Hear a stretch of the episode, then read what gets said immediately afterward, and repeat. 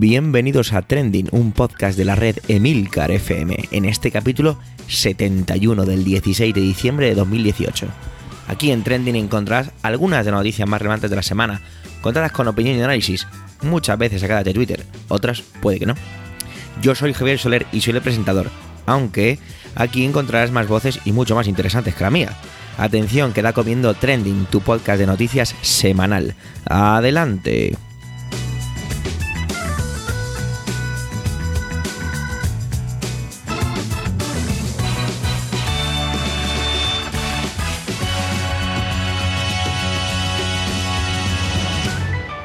Bueno, ¿cómo va esa maratón, perdón, maratón prenavideña o premaratón navideña, como cada uno lo quiera definir, ¿no?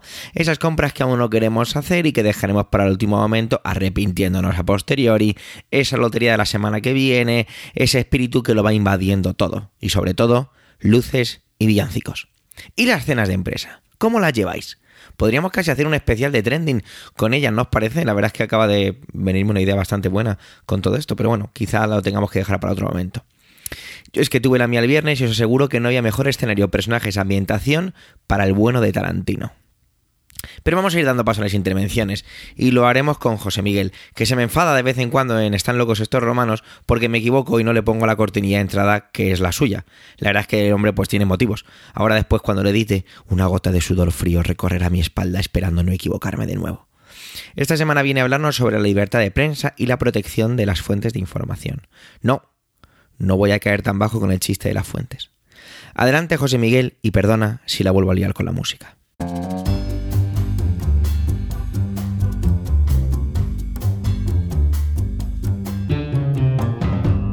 Hola a todos.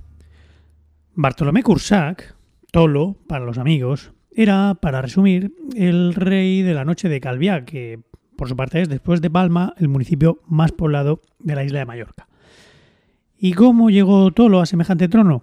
Pues probablemente con mucho esfuerzo, dedicación y sudor de su frente, pero sobre todo a base de presuntamente trabajarse a todo lo que llevara una porra o una placa, a medio ayuntamiento de Calviá y a casi todo el Partido Popular de Baleares. Básicamente, toda esa gente favorecía a nuestro amigo Tolo o hacía la vista gorda y él, en justa correspondencia, les organizaba fiestas en las que las drogas y las prostitutas eran las grandes protagonistas. Nada menos que 16 delitos se le imputan a esta joyica balear, entre los que cabe destacar cohecho, extorsión, amenazas, pertenencia a organización criminal, delitos contra la hacienda pública, blanqueo, tráfico de influencias, homicidio, corrupción de menores o tenencia ilícita de armas. Pero en realidad no es este el tema que quería tratar en mi intervención de esta semana. Resulta que durante los cuatro años de instrucción que lleva el juicio contra, contra Tolo, se han producido una serie de filtraciones que han ido apareciendo en los distintos medios de comunicación y en especial en el diario de Mallorca. Al parecer esto ha molestado en gran medida al señor Cursac, que ha interpuesto una denuncia por descubrimiento de secretos que ahora está investigando el juez Miguel Florit desde el juzgado de instrucción número 12 de Palma.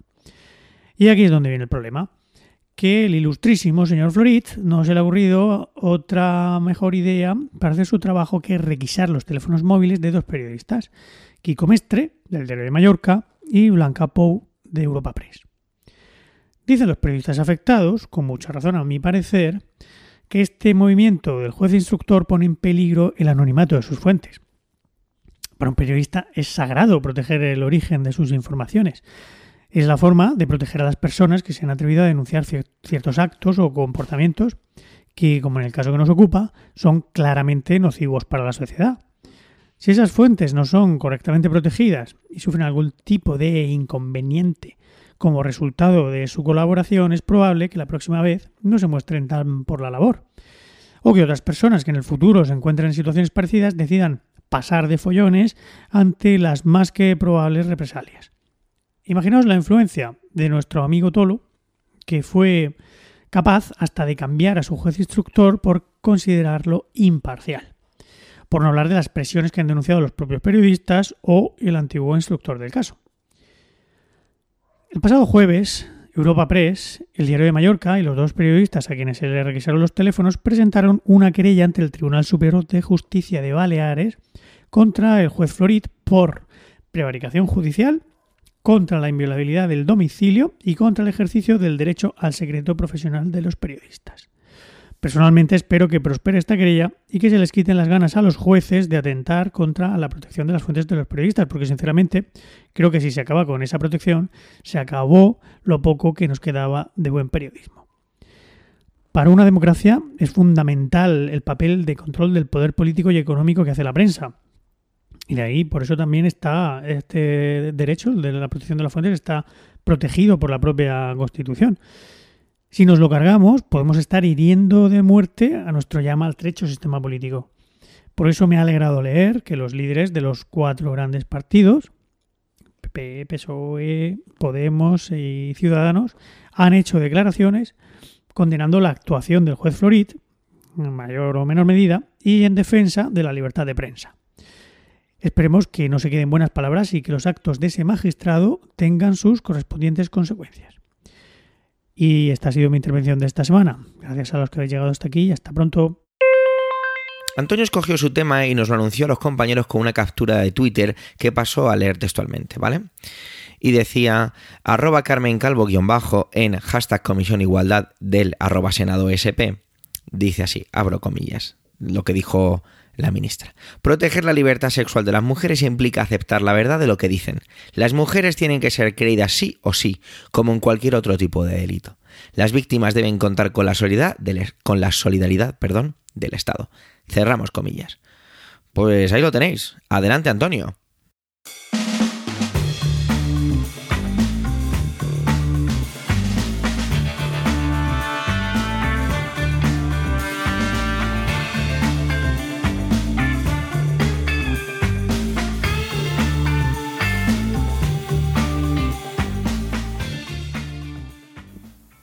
Saludos, soy Antonio Rentero del podcast Preestreno y esta semana en Trending no voy a hablaros ni de cine ni de series de televisión. Esta semana en Trending os quiero hablar de presunción de inocencia.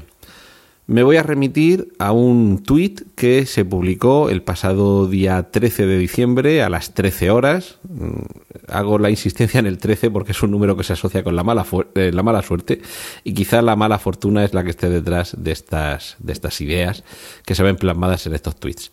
Como digo, el tuit literalmente, eh, publicado por la cuenta oficial de la vicepresidencia del Gobierno de España, cita a la ministra, a la vicepresidenta y quien está al frente de este ministerio, del Ministerio de Presidencia, Carmen Calvo. Y dice que ella en la Comisión de Igualdad del Senado ha dicho, y aquí abro comillas, proteger la libertad sexual de las mujeres implica aceptar la verdad de lo que dicen. Las mujeres tienen que ser creídas sí o sí, como en cualquier otro tipo de delito. Las víctimas deben contar con la solidaridad del Estado. Y aquí se cierran las comillas. Sí, efectivamente, las, las, mujeres deben ser creídas. Esto creo que no, que no nos cabe ninguna duda en este momento. Y a quien le quepa tiene, creo, un grave problema en que a las mujeres se las cree en los delitos relacionados con las agresiones sexuales como en cualquier otro tipo de delito. Por eso se instruyen las causas. Por eso, cuando una mujer va a una comisaría de policía, o acude al, al, juzgado de guardia o en cualquier caso y en cualquier momento o circunstancia pone en conocimiento de la autoridad competente que ha sido víctima de una agresión, puede acudir directamente al hospital y a partir de ahí se inicia el proceso, a las mujeres se las cree y por eso se inician los procedimientos. Puede llegar a entenderse que el sentido de las palabras de, de Carmen Calvo va en, en defensa de que a la mujer se la crea y no se ponga en duda su testimonio. Que no se trate de obligarla a que demuestre que ante una agresión sexual, eh, todos esos disparates que vemos de vez en cuando, de que si se le pone en duda eh, si opuso la suficiente resistencia ante una agresión sexual, pero eso es ser harto generoso con la literalidad de sus palabras. Porque, insisto, lo que dice es que a las mujeres hay que creerlas sí o sí.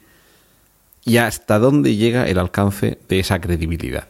Una vez que dice que ha sido objeto de una agresión sexual, como, como he dicho antes, se la cree porque se procede a investigar. Pero como se procede a investigar, en la mayoría de los casos en los que alguien llega y denuncia algo que es plausible, evidentemente, si llegas denunciando que te han secuestrado unos extraterrestres y te han abducido, lo más normal es que no se investigue. Pero quitando ah, em, esos casos que puedan resultar muy improbables y, y fantasiosos, lo normal es que cuando alguien denuncia la comisión presunta de un hecho delictivo, se le crea. Y se le cree sí o sí. Y se le cree siendo mujer, siendo hombre, siendo negro, siendo pelirrojo, siendo del Barça. No tiene nada que ver la condición de alguien para que se le crea cuando denuncia la comisión de un hecho delictivo del que ha sido víctima. Por eso, esa segunda parte, cuando dice que se le debe de creer a la mujer sí o sí, como en todos los delitos, es todavía más incomprensible, porque precisamente en el resto de delitos, cuando una mujer lo denuncia, también se le cree. Lo que sería todavía más preocupante es que ese a las mujeres hay que creerlas sí o sí, encierre la premisa de que es bastante su testimonio, que no es necesaria una prueba adicional. Eso nos retrotrae a tiempos que están casi más allá de los registros históricos. Y desde luego, en el caso de existir registros históricos en los que esto era válido, eran momentos en los que la injusticia campaba por sus respetos, momentos en los que una mera declaración de alguien servía de prueba para condenar a otra persona. Y eso evidentemente es terriblemente injusto, sea quien sea quien haga la manifestación. Y eso es algo que la evolución del derecho ha ido eliminando. El que no basta con la afirmación de la víctima o de alguien que ha visto como, o que conoce de la comisión de un delito para que se condene. Sí, para que se investigue, evidentemente, pero es que eso ya sucede. Nadie llega y dice, me han robado, me han atracado, me han violado y no se le cree por principio. No hay que hacer un hincapié en que se le crea sí o sí. Eso ya sucede. Por eso me parecen unas declaraciones desafortunadas y que es posible que en el mejor de los casos eh, lo que puedan encerrar es quizá una, un buenismo, ya digo innecesario, porque la realidad ya nos demuestra día a día que a la gente se la cree cuando denuncia un delito, pero eso sería en el mejor de los casos, porque en el peor a lo que nos podría conducir es precisamente a eso, a un estado, un estado de las cosas, me refiero, no a un estado en el sentido administrativo político, un estado de las cosas en las que en la justicia bastara la afirmación de alguien para que a partir de ahí no necesitáramos prueba. Veamos, en cualquier tipo de procedimiento procedimiento penal en el que hay una acusación, lo que hay que hacer es demostrar la culpabilidad de alguien. Ya sabéis eso que se ve siempre en las películas, que se oye, de que todo el mundo es inocente hasta que se demuestra lo contrario. Pues eso en la realidad es exactamente así. Hay que demostrar cuando se acusa que lo que ha sucedido efectivamente ha tenido lugar, que ha sido esa persona la que ha cometido el delito y en esos términos en los que se detalla. Y esas pruebas, que pueden obedecer a la realidad o no, esos testimonios, que pueden ser ciertos o no, porque la gente miente. ¿Recordáis la serie House? ¿Recordáis lo que decía? Todos mienten, pues efectivamente, en la vida real también miente todo el mundo. Unas veces de forma interesada, otras veces de forma desinteresada, en el sentido de que no tienen, una, no tienen una voluntad de engañar, sino que hay una percepción de la realidad determinada que puede no coincidir con eh, otros argumentos que lo sustentan. Y estos son las pruebas o testimonios de otras personas. Y eso, todo eso, es una edificación que a lo largo de los siglos se ha ido construyendo con teorías doctrinales para todos los gustos, pero que de forma casi universal podemos afirmar que sustentan el que los delitos deben probarse cuando se han cometido, quién, no se entra normalmente en el por qué, esto podría enlazar con aquellas preguntas del periodismo, las WH questions, los dónde, quién, cómo, cuándo y por qué. Quizá el por qué no sería tan necesario, pero todo lo demás no basta con afirmar que ha sucedido. Hay que probarlo.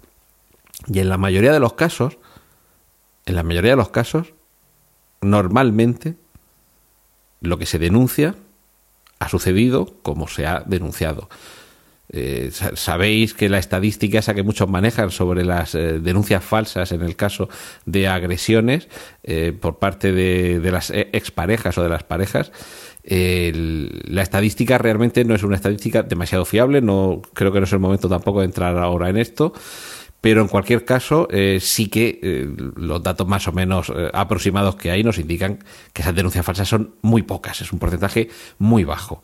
Quiero decir, la cuestión de fondo no es esa, la cuestión de fondo no es que realmente es que hay más denuncias falsas de lo que dicen las estadísticas. Mm, no, aunque las estadísticas sean más o menos fiables, sigue siendo un porcentaje muy bajo.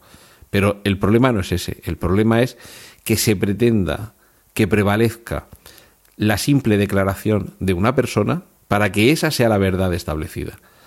En el proceso penal hacen falta, de hecho existen una serie de garantías que lo que van destinadas es precisamente a sustentar la verdad demostrable en sede judicial. Como dicen también en las películas, más allá de toda duda razonable. Y manifestaciones como estas de Carmen Calvo a mí personalmente me parecen peligrosas por esto, porque se normalice el que baste que alguien afirme algo para otorgarle no carta de naturaleza, sino carta de verdad absoluta e irrebatible. Y eso es peligrosísimo. Porque ya sabéis aquella famosa frase de primero vinieron a los comunistas a por los comunistas pero como yo no era comunista no me preocupé después vinieron a por los a, por los católicos y así sucesivamente hasta que al final vienen a por ti pero ya no queda nadie para defenderte. Pues eh, los procesos en muchas ocasiones el, cómo terminan mm, solo lo podemos ver como decía Steve Jobs cuando hemos completado la línea de puntos solo al final. Es muy difícil ver al principio hacia dónde conducen esos puntos y no quiero decir con esto, no quiero ser alarmista ni sensacionalista, pensando que eh, esta manifestación tan extemporánea de Carmen Calvo pueda suponer que el día de mañana lleguemos a algún disparate más propio de alguna película distópica. Pero algunos caminos eh, no sabemos cómo terminan, pero eso sí sabemos que primeros pasos no es bueno dar porque terminaremos mal. Y un mal camino es el que se emprende permitiendo que alguien, sea quien sea, las mujeres, los rubios, los de Murcia, mm, los que conducen un descapotable, estén en poder de la verdad absoluta y haya que creerles sí o sí. Ese es el matiz. Sí o sí. A la gente no hay que creerla sí o sí. Por lo menos cuando está acusando a alguien de haber cometido un delito.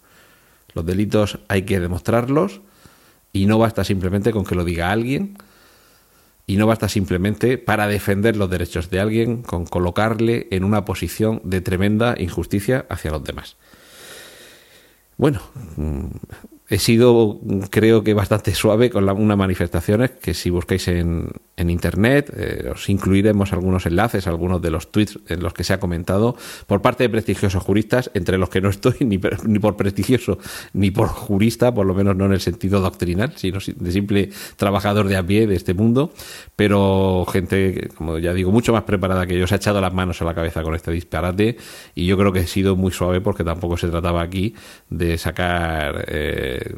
Sapos y culebras por la boca, simplemente manifestar mi desconcierto ante estas, ante estas palabras y tratar de trasladaros una opinión de alguien que ve el peligro que encierra esas palabras, por mucho, como he dicho antes, que el sentido originario que se quisiera dar es el de proteger y defender a las mujeres que en los últimos tiempos afortunadamente han ido logrando cada vez eh, más el que se les defienda en aquello en lo que durante mucho tiempo se han sentido injustamente atacadas o débilmente protegidas. Y eso, desde luego, es irrenunciable, creo yo. Estamos en ese sentido en un, en un camino que ya no tiene un retorno, por, por suerte pero mm, ese camino tampoco creo yo que haya que tomar atajos y desde luego a mí esto me parecía un atajo. Esto es todo, os dejo que sigáis disfrutando con el resto de contenidos aquí en Trending. Un saludo de Antonio Rentero. 70 años ya, 70 años de la Declaración de los Derechos Humanos. Sobre este tema viene a contarnos Manuel. La verdad es que no sé, eh, habrá que esperar a escucharle para saber si es que ha traído tarta o ha traído un gotero. A ver cómo y qué nos cuenta. Adelante, Manuel.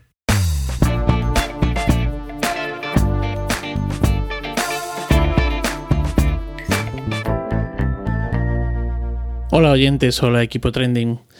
Esta semana se han cumplido 70 años de la Declaración Universal de los Derechos Humanos. La Declaración Universal de los Derechos Humanos es un documento que marca un hito en la historia de, pues de eso, de los derechos humanos. Elaborada por representantes de todas las regiones del mundo, con diferentes antecedentes jurídicos y culturales, la declaración fue proclamada por la Asamblea General de las Naciones Unidas en París el 10 de diciembre de 1948, en su resolución 217A3. Y era eh, pues un ideal común para todos los pueblos y naciones. La declaración establece por primera vez los derechos humanos y fundamentales que deben protegerse en el mundo entero. Y mm, como curiosidad, contar que, que ha sido traducida a más de 500 idiomas. Hay que tener en cuenta que cuando se aprueba la declaración, el mundo está todavía en estado de shock. La Segunda Guerra Mundial había terminado apenas tres años antes. Los juicios de Nuremberg, aquellos en los que los vencedores mostraron al mundo el holocausto y la cara más cruenta de la guerra, había sido eh, dos años antes. El mundo seguía, como digo, en estado de shock. Nunca antes se había tenido noticia, quizá ni siquiera se hubiera imaginado tanta capacidad de infligir dolor en el ser humano o por el ser humano.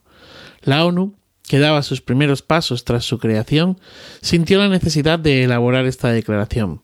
Intervinieron y la aprobaron los 58 Estados miembros de aquel momento. La declaración consta de un preámbulo y 30 artículos, considerando que la libertad, la justicia y la paz en el mundo tienen como base el reconocimiento de la dignidad intrínseca y de los derechos iguales e inalienables de todos los miembros de la familia humana. Este sería uno de los aspectos más importantes que figuran en ese eh, preámbulo. Los 30 artículos son muy diversos. Todos ellos eh, garantizan los derechos humanos. Y quizá el artículo 1, no me resisto a dejar de leerlo, porque eh, quizá es el que sienta las bases y del que se pueden desprender todos los demás. El artículo 1 dice, todos los seres humanos nacen libres e iguales en dignidad y derechos, y dotados, como están de razón y conciencia, deben comportarse fraternalmente los unos con los otros. Los ideales universales contenidos en los 30 artículos de la Declaración van desde lo más fundamental, el derecho a la vida, hasta aquellos que hacen que la vida merezca la pena ser vivida, como los derechos a la alimentación, la educación, el trabajo, la salud y la libertad. Dado que son eh, derechos inherentes para todas las mujeres, hombres y niños, eh, todos estos 30 artículos, todos estos derechos enumerados en los 30 artículos de la Declaración Universal de los Derechos Humanos son indivisibles. O sea, que todos son igualmente importantes y no pueden ser eh, posicionados de manera jerárquica, de ninguna manera jerárquica. Ningún derecho humano puede ejercerse completamente sin que se ejerzan todos los otros, o dicho de otro modo, la negación de un derecho dificulta el disfrute de los otros. El hecho de que en documentos previos de la Declaración de Universal de los Derechos Humanos se transformara la palabra hombre por todos o eh, por la expresión seres humanos fue gracias a las mujeres delegadas. Y es que las mujeres eh, no solamente fueron invitadas a participar dentro de estas eh, asambleas, sino que además, o dentro de estas delegaciones, sino que además jugaron un papel fundamental. Figuras como Hansa Mehta de la India, Minerva Bernardino de la República Dominicana, Begun Saistá de Pakistán, ¿vale? Fueron las artífices de artículos como el artículo 16 en el que se habla del matrimonio libre, intentando acabar con los matrimonios forzados de niñas. A ellas se deben también los matices sobre discriminación sexual y hasta también eh, los que hacen referencia a la discriminación salarial por el hecho de ser hombre o mujer. Bueno, todo en, esta declaración en su momento estuvo marcado por eh, esos acontecimientos previos que, os he citado, pero también eh, gozaron pues de cierto uh, carácter simbólico, se cuidaron los símbolos a la hora de eh, hacer la proclamación. El borrador final fue presentado a la Asamblea General en una sesión nocturna en París el día 9 de diciembre de 1948 por el delegado haitiano Emile Sanlot. Este era un descendiente de esclavos. El, borrador de la resolución sobre derechos humanos eh, dijo, este propio hombre, que había sido el esfuerzo más grande hecho hasta ahora por la humanidad para dar a la sociedad nuevos fundamentos legales y morales. Incluso la sede de la Asamblea General para la sesión fue también, o, contó también con un carácter eh, simbólico. Se hizo en el Palacio de Cheyot, o Cheyot, eh, que fue el lugar desde el que Adolf Hitler se fotografiara con la Torre Eiffel de fondo cuando entró en la ciudad de eh, París. Una imagen de lo más icónica del siglo XX y de lo más icónica de la Segunda Guerra Mundial.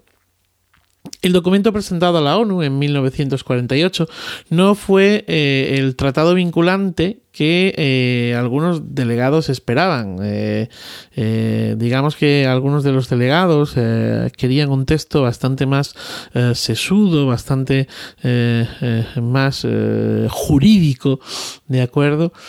bueno, al tratarse de una declaración fue una exposición de principios con, con una notable ausencia pues precisamente de fórmulas jurídicas detalladas.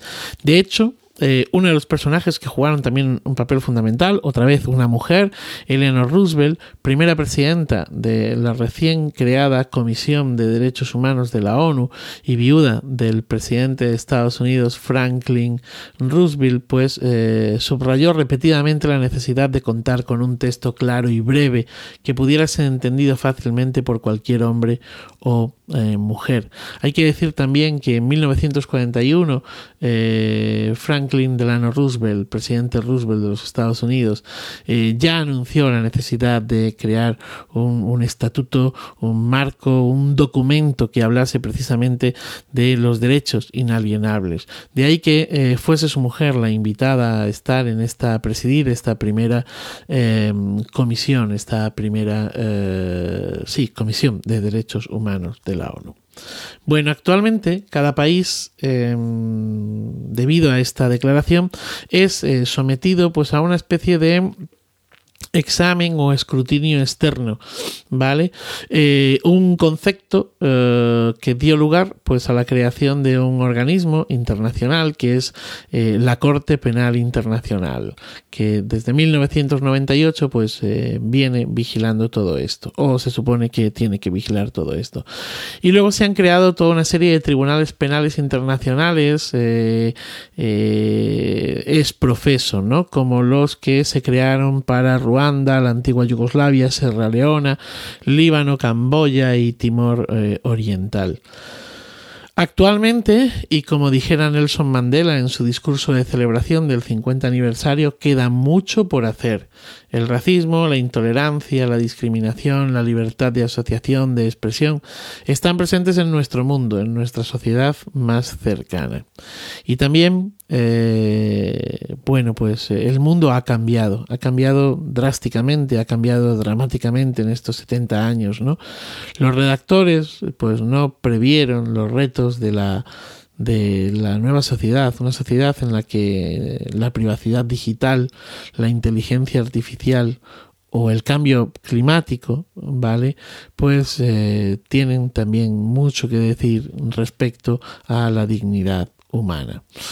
Eh, lo que sí es cierto es que desde hace 70 años tenemos una Declaración Universal de los Derechos Humanos que mm, debería de estar presente en las constituciones de todos los países eh, demócratas y, mm, y, que por ella nos toca trabajar y nos toca eh, bueno pues pues defenderla.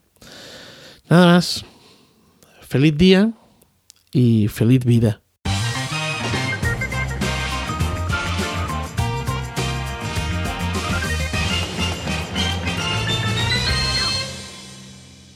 Bueno, ¿qué tal? ¿Pudisteis ver el cometa del que hablé la semana pasada, aquel 46P barra Wirtanen? Ese que recordaremos más por su color verdoso que por su nombre, estaba clarísimo.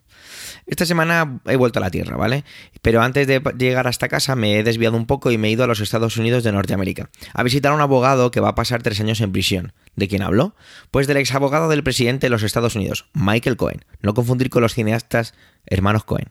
La verdad es que ves las fotos de este hombre las hay de los juzgados y parece que una losa le ha caído encima. Y bueno, es que le ha caído encima una losa.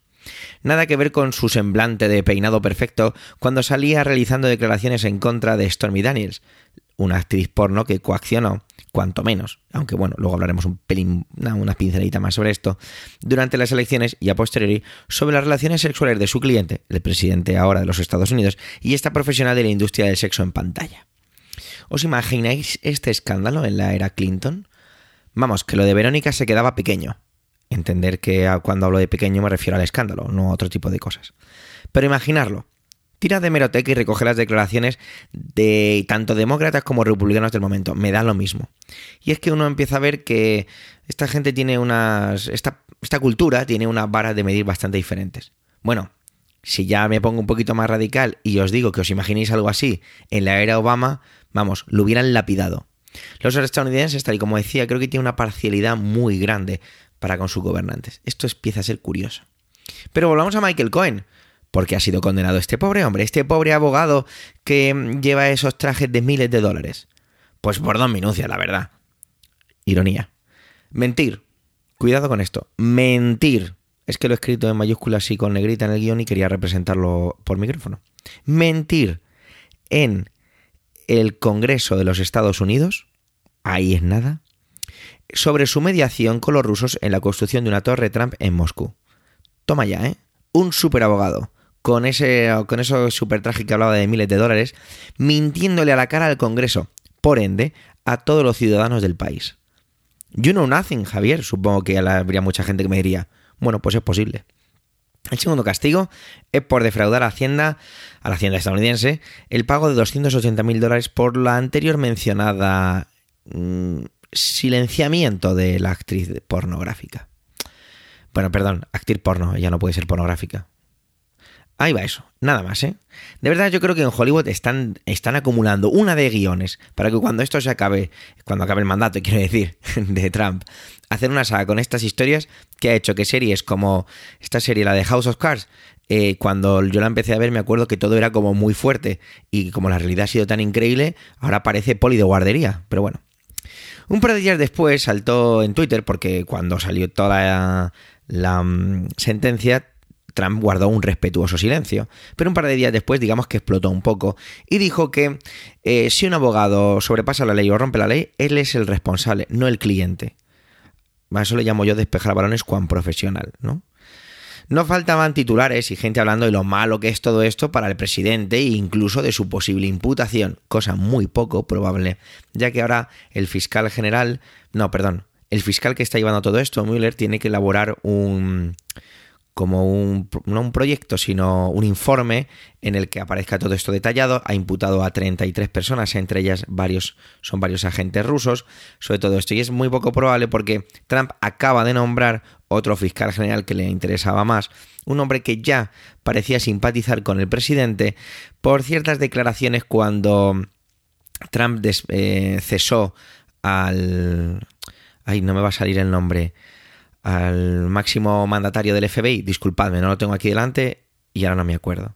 ¿Vale? Porque es que Trump, eh, la verdad es que no se aburre el hombre, porque no para de nombrar y desnombrar gente. Pero bueno, eso vamos a dejarlo otro, para otro momento. Cada día que pasa sigue saliendo el sol y Trump sigue paseando en pantuflas por la Casa Blanca, así que por mucho que nos cansemos de leer esto de que puede ser muy malo, que si las consecuencias, que si sí, que si no, la verdad es que Trump parece que todo esto le da igual o que no le afecta.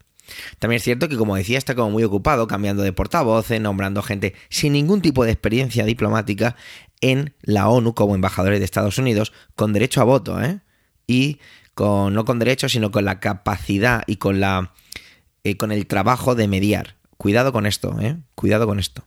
Pero bueno, ya lo comenté hace tiempo, ¿no? Todas estas cosas a la gente en la calle como que no le importan demasiado tras mi experiencia hablando con ellos. Vuelvo a hacer el matiz de que hablando con personas que son fundamentalmente simpatizantes de Trump. La gente se siente segura con sus trabajos, prácticamente hay pleno empleo en Estados Unidos, con las medidas proteccionistas y las políticas de este señor de pelo rubio. Sin duda esto está marcando un antes y un después en la clase de política de Estados Unidos y por extensión, no guste más o no guste menos, en todo el mundo. Se están sobrepasando muchos límites. Quizá, no sé, los principios o, bueno, una palabra que yo creo que tiene ahora como otro significado, ¿no? Pero casi honor en todo esto. Y es que se empieza a vislumbrar que todo vale Quizás siempre todo ha valido o todo vale, pero antes por lo menos como que se disimulaba un poco, como que todo era un poco más, no sé, elegante. Vamos a utilizar esta palabra que quizá no sea la mejor, pero bueno, un poco más elegante. De todas formas, el señor Cohen, Michael, es un claro ejemplo de una de las caras que tiene el estar cerca de Trump, en ciertas ocasiones. Antes de la fórmula de despedida, quiero desearos una feliz Navidad en, mi nombre y en el de todos mis compañeros de Trending. Eh, a todas las personas humanas que escuchen este podcast, pues que paséis una feliz Navidad. Porque os recordamos que la semana que viene no hay Trending, pero sin embargo, el domingo 30, antes de acabar este 2018, que no sea vosotros, pero a mí se me ha hecho largo, sí que tendremos Trending. Y con esto ya hemos llegado al final de este septagésimo primer capítulo de Trending. Gracias por el tiempo que hoy dedico a escucharnos, sobre todo con la voz tan asquerosa que tengo. Pero bueno, es lo que quedaba. Tenéis los medios de contacto y toda la información y enlaces de este episodio en emilcar.fm barra trending, donde también podéis encontrar los demás podcasts de la red en emilcar.fm. Además, se ha colocado un botoncito en la cabecera de la web donde podéis registraros y no perderos nada de nada. Si os gusta Trending, recomendarnos, debatir nuestras intervenciones y completarlas con comentarios y así lo que hacemos es crecer, mejorar y sobre todo generar más debate, que es lo que nos gusta a los que hacemos trending, generar polémica.